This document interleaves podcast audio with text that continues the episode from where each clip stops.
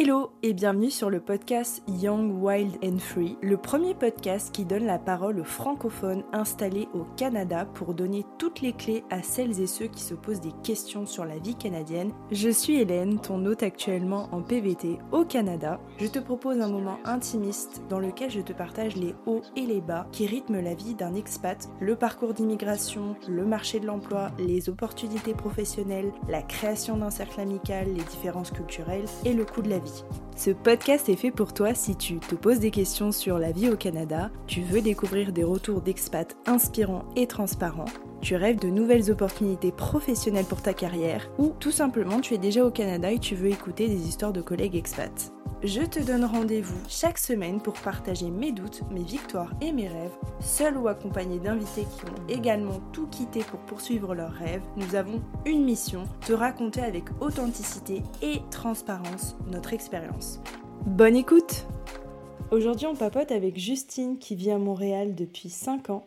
Après un échange universitaire et l'obtention de son diplôme, Justine a enchaîné les jobs, vendeuse en boulangerie, agent d'accueil à l'Igloo Fest, prof en gestion des opérations, assistante technique à l'université, copywriter, mannequin et aujourd'hui spécialiste en amélioration continue. On va donc parler de la vie d'étudiante au Québec, de tous les jobs qui sont possibles et de toutes les créations d'opportunités professionnelles qui sont réalisables et de sujets dont on parle euh, pas beaucoup dans les podcasts, dont euh, le décès d'un proche quand on est au Québec et le deuil.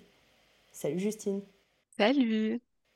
Tu vis à Montréal depuis 5 ans, mais tu es arrivée en tant qu'étudiante. Comment c'est la vie en tant qu'étudiante à Montréal? Quelle différence il pourrait y avoir de la France au niveau des cours, des activités, du rythme? Alors, moi, je suis arrivée en échange euh, universitaire pour faire ma L3 euh, de droit.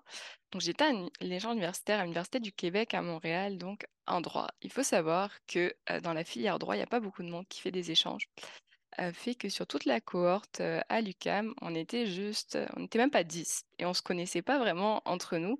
Puis la fille hors droit, la différence avec la France, c'est que le monde qui la suit, c'est souvent des personnes qui, comme ont déjà entamé plusieurs vies professionnelles avant et sont en reconversion, donc les âges allaient comme de la trentaine. Il y en avait certains qui comme avaient mis vingtaine, mais sinon jusqu'à 45 ans. Le monde avait déjà sa famille, sa vie. Puis comme je te dirais que la vie étudiante à Montréal, comme étudiante en échange, je ne l'ai pas du tout vécu comme on pourrait imaginer l'auberge espagnole là, ou d'autres échanges Erasmus. C'était pas du tout ça parce que c'était très sérieux, on était très concentrés, c'était des reconversions professionnelles. le monde n'avait pas notre âge, donc ce qui était très différent par rapport à la France. Parce qu'à la France, quand on est en licence, les trois quarts du monde à notre âge, là, une brochette entre 18 25 ans, mais pas plus. Donc ça, ça a été, ça a été un premier point qui était bizarre. Donc pour tout ce qui est les sorties et la vie nocturne, j'ai juste rencontré du monde sur les groupes Facebook. de d'expats à Montréal, de filles à Montréal.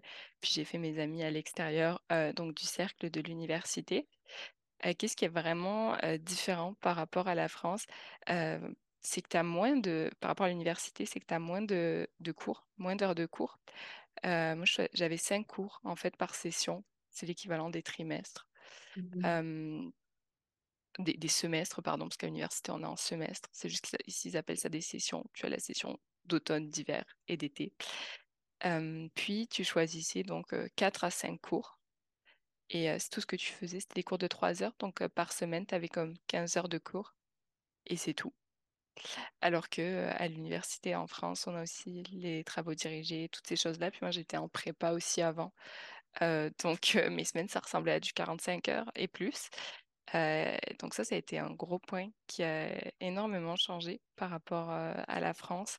Les examens aussi. Il n'y a pas seulement des partiels et des semi-partiels, il y a souvent des examens.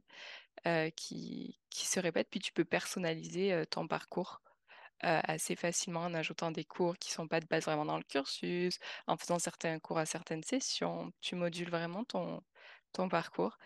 Mais après, pour la petite anecdote, le premier cours auquel j'ai participé en arrivant à l'UCAM, en fait, c'était ce qu'on appelle du droit de, des rapports, du travail des rapports collectifs, donc avec pour le personnel qui est syndiqué. puis moi, c'est quelque chose que j'avais jamais vu en France, etc. Puis comme le, le droit au Québec, il est aussi basé sur le droit civil français. Il y a des similitudes, mais il y a des choses très différentes. Quand j'ai débarqué en classe, la prof, elle venait du fin fond d'une région au Québec, donc elle avait un accent très prononcé. Puis elle parlait avec beaucoup d'expressions québécoises et c'était ma deuxième semaine au Québec. Je comprenais rien quand elle parlait. Puis au mmh. niveau du droit, en tant que tel, je comprenais rien non plus parce que c'est quelque chose qui était assez différent de la France.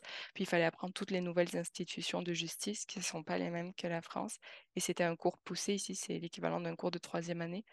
Je ne comprenais rien, j'avais l'impression qu'on me parlait en chinois, alors qu'en soi on parlait français, mais je comprenais rien. Les, les examens, quand elle nous disait qu'est-ce que ça allait être, c'était quoi le format, c'est pas du tout les formats des examens qu'on nous demande en droit en France. Vraiment, je ne comprenais rien et je me suis dit, oh mon Dieu, qu'est-ce que tu as fait Voilà. Bon, après, ça a bien été toute l'année, mais c'était le début, fallait s'accrocher pour comprendre quelque chose. Tu as quand même validé ton, ton année et ton diplôme à la fin. Oui, oui, puis la grosse différence, le monde est vraiment stressé. Ah, je voyais étaient tout le temps stressés, la peur de couler leurs examens, de pas réussir, alors que beaucoup d'examens sont à livre ouvert, c'est-à-dire que tu as tes droits à tes notes de cours, ce qui n'est pas forcément le cas en France. Puis le monde était tellement tout le temps stressé. Moi, j'étais juste comme, ben ça va là, il y a tellement moins à étudier que ce qu'on devait faire en France, parce que comme tu as accès à tes codes tout le temps, etc., mais tu n'as pas à tout apprendre par cœur, comme une idiote. Donc voilà, c'était. Mais sinon, non, j'ai réussi mon année, puis j'ai validé ma licence avec mention bien, donc c'est bon, ça s'est bien passé. Yes. Est-ce que tu trouves que par rapport à tout ce que tu viens de dire, il y a une différence de niveau entre la France et le Canada. Bon, alors c'est difficile de comparer parce que du coup, j'ai compris que c'était pas le même droit. Ben, je pense pas que c'est une différence de niveau, c'est que c'est pas les mêmes attentes. Comme en licence en France, ben, dans mes souvenirs, hein, je fais, je sais pas si c'est une vérité générale, mais en tout cas, moi là où j'étais à Lyon, parce que j'étais en prépa et en licence, donc c'était aussi quelque chose de particulier. En prépa, on attendait, nous, en prépa D1, qu'on fasse des dissertations et des réflexions très poussées comme des mini-travaux de recherche. À l'université, il y avait des trucs un peu plus pratiques, mais il y avait quand même aussi beaucoup de par cœur et tu devais faire des grandes dissertations, etc. Ici, c'est pas tant ce qui est attendu. Quand tu avais des travaux de recherche à faire, c'était des gros travaux de recherche qui duraient pendant toute la session. Donc, tu avais le temps de faire quelque chose de complet, de pas juste recracher du par cœur, tu devais aller chercher les références ailleurs. Ça aussi, chercher beaucoup de références, toutes les bibliographies, tu le fais dès la licence, donc le bac ici qu'on appelle.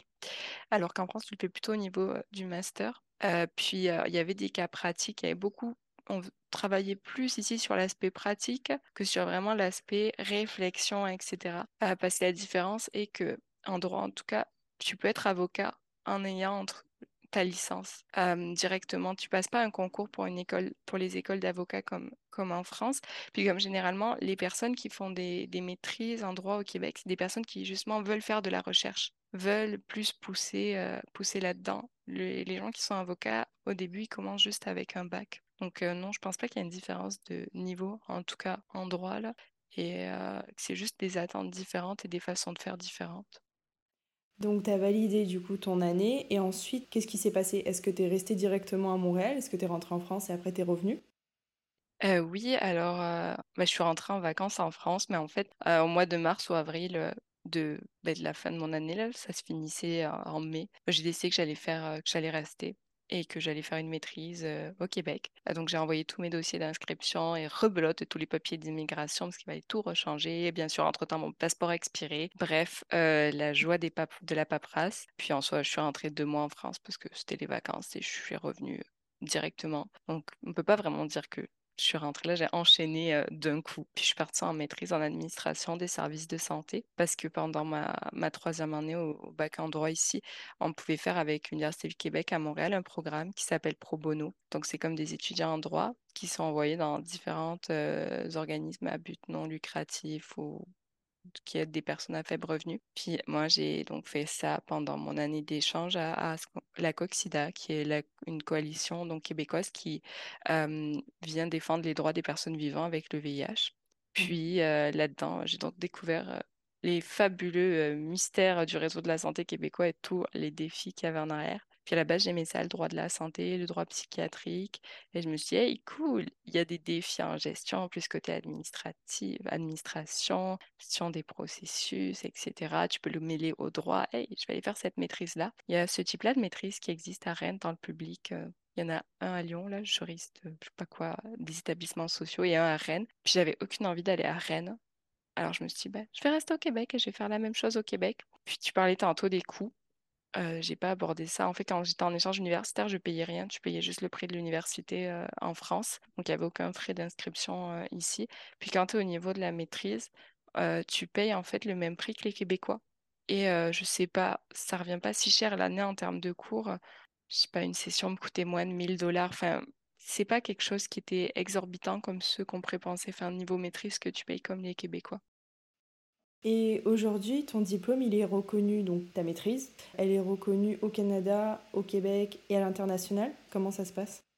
Alors, si je veux la faire reconnaître en France, bah, pas mal tous les accords sont avec le Québec et la France existent, donc ils reconnaissent plus ou moins. Mais si tu veux le petit papier officiel, euh, il faut envoyer la demande. Euh, c'est un frais de dossier, tu payes 100 euros, puis comme ils te le certifient, mais il n'y a pas vraiment d'inquiétude entre le Québec et la France, ils ont tellement d'accords. Au Québec, forcément, c'est reconnu parce que j'ai fait ça à l'Université de Montréal. C'est une euh, bah, des plus grosses universités là, avec l'Université du Québec, dans tout le Québec. Donc, euh, c'est pas mal ça. Euh, au Canada, honnêtement, je sais pas parce que je suis pas vraiment sortie du Québec, mais j'imagine que oui, parce que bah, ça reste une université du Canada. Puis, comme les étudiants qui viennent pas du Québec avec des diplômes canadiens, ils sont reconnus pour rentrer au Québec. donc, c'est ça. Et pendant toutes ces années, toi, tu as eu l'occasion de faire plein de jobs, comme je disais en, en intro. comment tu les as trouvés, ces jobs? Ah, j'ai commencé à travailler en fait pendant ma maîtrise parce que pendant mon bac à cette époque-là, on n'avait pas le droit quand on était en échange de travailler. Puis comment j'ai trouvé ça? Il y avait des offres d'emploi publiées par l'université. Donc j'ai appliqué. Donc mon premier job au Québec a été travailler dans un centre d'appel pour l'université de Montréal où en gros on appelait les anciens de l'université et on leur demandait de l'argent pour des projets. Euh, c'était horrible comme job. J'ai détesté ça. Euh, de, de, toute ma vie à la prospection téléphonique en demandant de l'argent aux gens pour des projets. Parce que c'est très américain, très philanthropique. Là, le, on a le sentiment pour l'alma mater, on aime notre université, on va lui donner de l'argent pour des projets. Non, c'était vraiment atroce. Mais j'ai rencontré une de mes meilleures amies à ce job-là. Fort. Avec qui je travaille en plus en ce moment, c'est très drôle. Puis donc j'ai fait ça. Puis pareil, avec l'université, bah, de bouche à oreille, j'ai appris qu'il y avait des postes de surveillant d'examen. Ah, donc j'ai surveillé pas mal d'examens. Et puis là, il y a eu Covid. Et puis là, bah, il n'y avait plus d'examens à surveiller, il n'y avait plus rien à faire. Donc plus d'emploi. Et là, je trouve, il y a sur Facebook quelqu'un qui cherchait une vendeuse en boulangerie. Alors je me suis retrouvée vendeuse en boulangerie à côté de chez moi.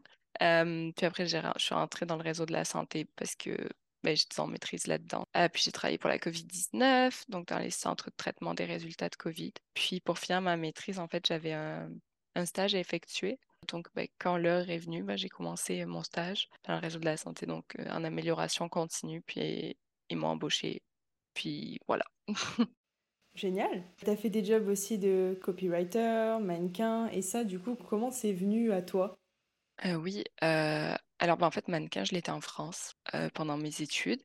puis, quand je suis arrivée au Québec, j'ai arrêté tout ça j'ai tout laissé tomber. Euh, puis je te dirais que 2022 a été une grosse année charnière pour moi où j'ai un peu euh, changé énormément de choses dans ma vie. Puis j'ai voulu reprendre euh, le mannequinat au Québec. donc, ben, en fait, j'ai juste repris des anciennes activités, donc refait un portfolio, intégré une nouvelle agence ici, essayer d'obtenir des contrats, connaître le milieu. Puis, bah, peut-être ça marche plutôt pas mal. Donc, j'ai repris cette activité-là. puis, le copywriting, c'est quelque chose que j'ai toujours aimé. J'écrivais beaucoup tout l'art de la persuasion, etc. Puis encore une fois, euh, en 2022, dans euh, ma grande restructuration de ma vie, si on peut appeler ça comme ça, je me suis dit, hey, je vais me lancer à mon compte. Puis comme je vais faire du copywriting à mon compte. Et voilà, parce que en 2022, j'ai donc quitté mon job à temps plein, euh, permanent, bien tranquille dans le réseau de la santé pour faire du copywriting, du mannequinat et toujours de l'amélioration continue. Mais on pourrait dire à la pige, comme consultant, mais en étant employé. Bref, en n'ayant plus un vrai, euh, un vrai poste. Puis là, pareil, je vais avoir un contrat comme ça, justement à l'Université de Montréal, de Coordo, pour euh, la formation. Donc euh, voilà, ma vie professionnelle en ce moment est 50% à mon compte, 50% comme employé slash employé fantôme. je ne suis pas une vraie employée 35 heures, donc je me définis comme une employée fantôme. Et voilà. Par curiosité, pourquoi tu préfères être une employée 50-50 euh, et pas une employée 100% euh, une CDI euh, classique, traditionnelle? J'ai essayé, c'était pas pour moi. ben, déjà, j'ai grandi dans un milieu où il n'y avait pas vraiment des CDI classiques comme mon père avait une ferme, donc bah, lui il avait des horaires énormes. euh, donc pour moi ça c'était la normalité. Ma mère était aide-soignante. Puis c'est pareil, les horaires d'aide-soignante, c'est pas euh, du 8h, 16h, là, c'était des choses très changeantes, des besoins de nuit, de jour, enfin, ça a tourné tout le temps. Donc on dirait que déjà j'ai grandi avec ce biais-là de non euh, travailler de 8h à 16h, c'est pas normal en fait, c'est pas une normalité. Puis j'aime ça avoir ma liberté dans la semaine aussi. Même si j'étais très libre à mon emploi, on organisait pas mal euh, nos emplois du temps comme on voulait. J'avais besoin de retrouver euh, du contrôle. Puis au début, j'ai tout parti à 100% à mon compte. Puis en fait, je me suis cassé une jambe entre-temps. Et euh, donc, j'ai découvert la précarité euh, de la vie à ton compte quand tu une jambe, enfin, quand il t'arrive un accident. Là, j'étais comme, OK, tant que mon histoire de jambe n'est pas réglée, il faut que j'arrive à stabiliser tout ça. Donc, euh, 50% employé, 50% à mon compte. Et finalement, ben, ça me va bien tout ça. J'ai ma liberté. Et puis même là où je suis employée, je suis employée, mais je fais un peu, j'organise mes emplois du temps comme je le souhaite. J'ai certains moments où oui, je dois être là en présence parce que ben, je donne des formations ou je donne des cours comme quand j'ai donné cours à l'université. Il n'y a, y a pas vraiment le choix. Mais, euh, mais c'est réglé en avance le restant du temps. Je fais bien ce que je veux. Et ça, c'est que ce que je recherchais. Donc, je suis bien contente. Et je ne fais pas qu'une seule chose, parce que je crois que je suis un peu hyperactive sur les bords au niveau professionnel. Et je n'arrivais pas à faire la même, être restée dans le même, euh, la même spécialité pendant 35 heures la semaine. Donc euh, là, je suis contente. Je fais toutes les activités qui me plaisent. Oui, tu voulais plus de liberté et travailler avec euh, tes convictions, tes valeurs, tes horaires. Tout à fait. Je comprends. Est-ce qu'il y a justement un job qui t'a marqué, une job, comme on dirait, euh, qui t'a marqué plus qu'un autre? Définitivement, j'en parlais tantôt, mais le centre d'appel à l'Université de Montréal. Honnêtement, mais parce que déjà j'ai rencontré une de mes meilleures amies là-bas, euh, donc forcément ça c'était chouette. Puis c'était vraiment horrible comme travail. C'était c'était ma première expérience québécoise, puis moi j'étais naïve. C'était bien payé parce que tu étais payé en fonction de ton... Vu que c'était un emploi à l'université, quand ils emploient des étudiants, tu es payé en fonction de ton niveau d'études. Donc pour faire ça, j'étais vraiment bien payée avant la pandémie, donc c'est pour ça que j'ai accepté. Mais comme de d'essayer de persuader les gens, mais pour quelque chose en quoi vraiment tu ne crois pas du tout et que tu as l'impression de leur forcer la même et tu es obligé d'y revenir à la charge plusieurs fois, ah, ça m'a beaucoup appris. Ça m'a appris que plus jamais je ferai de job qui ne rentre pas dans mes valeurs. Parce que du coup, tu, tu devais leur parler de... C'est c'est ce dont tu parlais tout à l'heure, c'est ça? Ouais, mais en fait, tu avais une stratégie. D'abord, tu devais dire que tu les appelais pour mettre à jour leurs coordonnées. Tu mettais leurs coordonnées à jour sur, sur la plateforme. Puis après, tu devais leur dire, Ah oui, je sais pas si vous connaissez un tel projet qui se passe à l'université. Là, ils te disaient non. Là, tu devais vendre le projet et leur dire, Hey, est-ce que vous voulez faire un don? Puis là, s'ils te disaient non, tu devais re-leur expliquer pourquoi c'est vraiment bien de faire un don. Puis comme quand ils disent oui, je veux faire un don, là, tu devais essayer de négocier les montants à la hausse. Ah ouais Puis en plus, la superviseure du centre d'appel me détestait, je sais pas pourquoi. Même quand je faisais rien, je me faisais, enfin quand je faisais rien, quand je, parlais pas trop, enfin que j'étais sérieuse et occupée, parce qu'au bout d'un moment, je ne l'étais plus vraiment. On me tombait dessus, alors que justement, ma meilleure amie à côté, elle faisait n'importe quoi et on lui disait, il sait bien. C'était, non, franchement, c'était une expérience. On en rigole beaucoup aujourd'hui, mais plus jamais je referai ça. Et puis, je vois parfois toujours passer sur euh, les offres d'emploi de l'Université de Montréal cette fameuse offre qui s'appelle standardiste téléphonique sympathique. Je suis comme, hey, no. Puis un jour, ils m'ont appelé, parce que comme je suis moi-même diplômée de l'Université de Montréal, j'ai vu le numéro, ils m'ont dit bonjour, centre d'appel des diplômés, machin. J'étais comme, hey, vous allez me demander de l'argent. J'étais comme, écoutez, je compatis, j'ai fait votre travail là, mais s'il vous plaît, retirez-moi des listes d'appels. C'était ça la clé à dire. Mais euh, ils le font parce que ça veut dire que ça fonctionne. Enfin, tu vois, j'essaie d'imaginer. Non, non, mais ça fonctionne. Puis quand tu débutes, en fait, euh, t'as que des listes de gens qui ont jamais fait de dons. Mais euh, petit à petit, en fait, si t'es bon, tu vas commencer à devoir rappeler des listes de personnes qui ont fait des dons plus ou moins importants. Mais des fois, t'appelles... Moi, à un moment, il m'avait mis sur ce type-là de liste. Appelé que des personnes qui avaient 80 ans. C'est entre 70, ouais, 70 et 85, parce qu'on voyait les, les âges des personnes qu'on appelait. Puis quand t'appelles du monde en région, déjà, ils se moquaient de moi. Ils étaient comme, hey, mets-toi la lostite française. J'étais comme, Oh mon Dieu, et des fois je comprenais pas.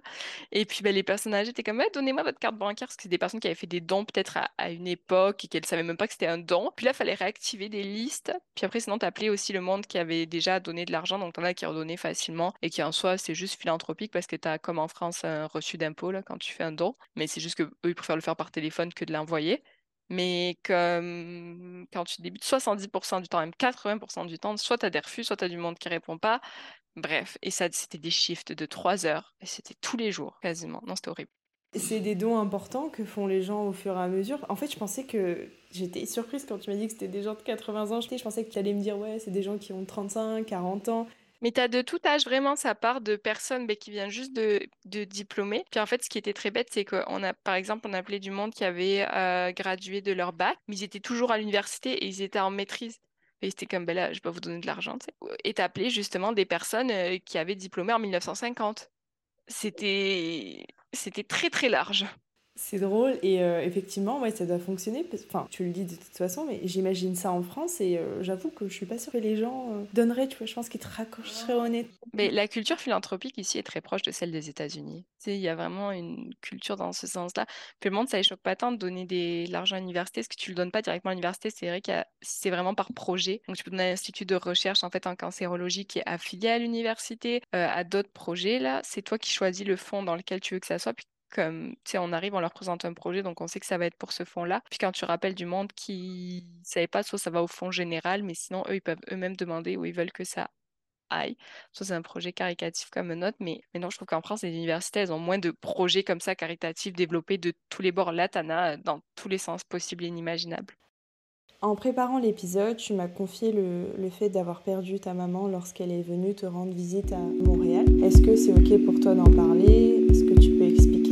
Bah, ce qui s'est passé cet épisode sera en deux parties parce qu'il y avait beaucoup de choses à raconter sur l'histoire de Justine.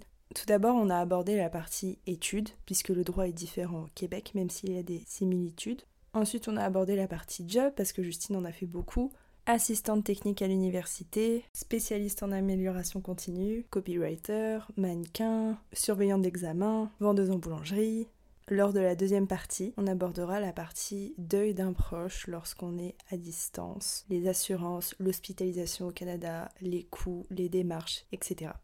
Je t'invite à rester connecté parce que cette deuxième partie d'épisode sur l'histoire de Justine est vraiment très intéressante et hyper importante. C'est un sujet qu'on aborde forcément moins parce que c'est moins commun, c'est moins joyeux, mais c'est hyper essentiel parce que ça peut arriver à tout le monde. À Toto comme on dit à Montréal,